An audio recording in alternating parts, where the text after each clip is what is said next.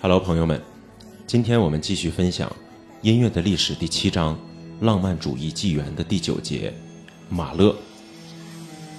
马勒是19世纪末、20世纪初世界著名的指挥家、作曲家。作为指挥家，他追求乐师们更高水准演奏的精神，开创了维也纳歌剧院的一个辉煌时期。作为作曲家，在人们的观念中，指明了传统音乐前进道路的，并不是施特劳斯，而是马勒。古斯塔夫·马勒，一八六零年出生于波西米亚的一个犹太人家庭。十岁时，他首次公开举办了钢琴独奏会。《哀怨之歌》是马勒最早重要的作品，这部由独唱、合唱和管弦乐队演出的康塔塔，并没有得到任何的好评。1883年，马勒创作了歌曲套曲《旅行者之歌》，并用手谱第一次完成了交响曲。此时，他已相继在莱比锡、布达佩斯、汉堡担任了重要的职务。同时，作为瓦格纳和莫扎特歌剧的指挥，马勒的名字逐渐为世人所知。然而，他的 D 大调第一交响曲于1889年在布达佩斯首演时并不受欢迎，因为这首被马勒称为交响诗的乐曲把观众搞得莫名其妙。1894年，马勒完成了五个乐章的第二交响曲，这是一部宏伟的巨制。他于次年在柏林首演很成功。第二交响曲采用的歌曲套曲《少年魔角》中的独唱和合唱的歌词，并运用了他的曲调。这些内容后来都出现在第三、第四交响曲中。1897年，马勒得到了维也纳国家歌剧院院长的职位，进入了他一生中最辉煌的时期。第五、第六、第七交响曲于1900年到1905年之间，是纯管弦乐作品。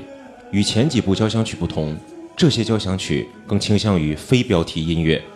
歌曲套曲《王儿之歌》。完成于1904年。1907年，迫于反犹太新闻宣传的强大压力，马勒辞去了维也纳歌剧院的职务。他接受了纽约的一个歌剧院的邀请，并在那里大获成功。但是每年的夏季，马勒都要回到奥地利的乡村从事创作工作。1809年，马勒谱写了歌曲套曲《大地之歌》，这一幅接近于交响乐。同年，第九交响曲的创作完毕，马勒开始勾画第十交响曲的轮廓。在第八交响曲一九零六年创作完，这是一个上千人演奏的交响曲。马勒完全抛弃了常见的交响乐的框架，取以代之的是两个合唱乐章。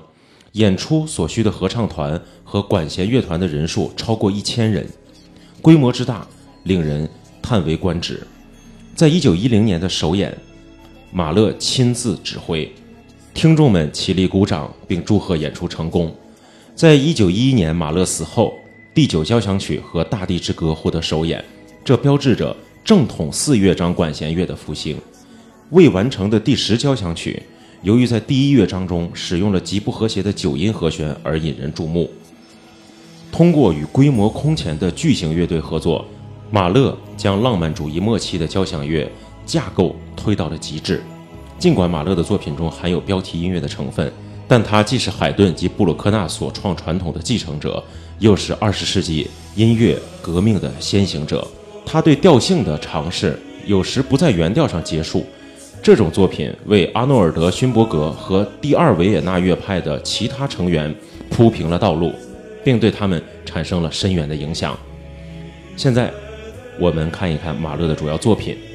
在交响乐方面，1888年创作了 D 大调第一交响曲，1894年创作了 C 小调第二交响曲，1896年创作了 D 大调第三交响曲，1900年创作了 G 大调 E 大调第四交响曲，1902年创作了升 C 小调 D 大调第五交响曲，1904年创作了 A 小调第六交响曲，1905年创作了 B 小调 C 大调第七交响曲。一九零六年创作了降 E 大调第八交响曲，一九零九年创作了 D 大调降 E 小调第九交响曲，一九一零年创作了升 F 大调第十四交响曲。在歌曲方面，马勒在一八八零年创作了《哀树之歌》，在一八八五年创作了《旅行者之歌》，一八九二年到一八九八年创作了《少年魔角》，一九零四年创作了《王儿之歌》，一九零九年创作了《大地之歌》，一九一一年马勒与世长辞。好，朋友们，今天这一节分享结束。